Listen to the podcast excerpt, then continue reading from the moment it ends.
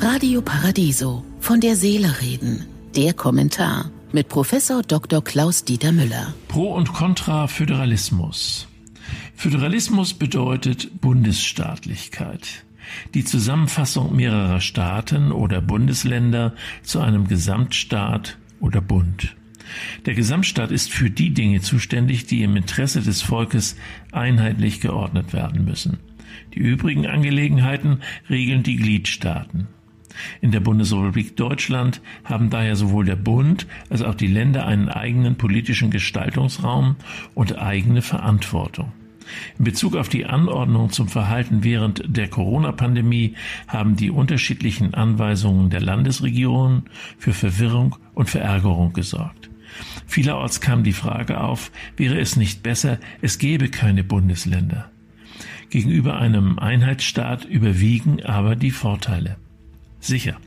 Die Eigenständigkeit der Länder führt zwangsläufig zu Unterschieden und weniger Übersichtlichkeit. Dadurch können Schwierigkeiten entstehen, zum Beispiel für Schüler beim Umzug in ein anderes Land oder bei Pandemien.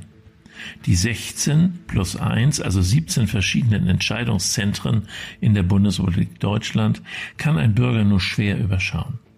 Parlamente, Regierungen und Verwaltung von Bund und Ländern müssen bisweilen langwierige Verhandlungen miteinander führen, um zu Lösungen zu gelangen. Die zusätzliche Kontrolle zwischen Bund und Ländern bietet aber auch Schutz vor Machtmissbrauch. Der Föderalismus wirkt durch wechselseitige Kontrolle, gegenseitige Rücksichtnahme und Kompromisszwang ausgleichend und stabilisierend. Wir haben es gerade in den USA unter Trump erlebt. Wenn es keine Bundesstaaten in den USA gäbe, hätte es Trump in seiner diktatorischen Art sicherlich leichter gehabt. Überdies sind die staatlichen Organe regionalen Problemen im Föderalismus näher als im Einzelstaat.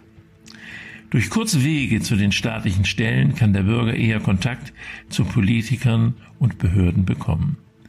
Die Länder stehen zwangsläufig im Wettbewerb zueinander und Konkurrenz belebt. Wollen wir froh sein, dass wir diese auch kulturelle Vielfalt in unserem Land pflegen. Nach den Erfahrungen der letzten Monate bleibt jedoch die Frage, wie die Kompetenzen in Fällen von Pandemien anders und einheitlicher geregelt werden können. Ich wünsche Ihnen einen glücklichen Tag, aber bleiben Sie achtsam. Von der Seele reden mit Politik- und Medienwissenschaftler Klaus-Dieter Müller, Vorstand der Stiftung Christliche Werte leben. Alle Texte zum Nachhören und Nachlesen auf www.paradiso.de.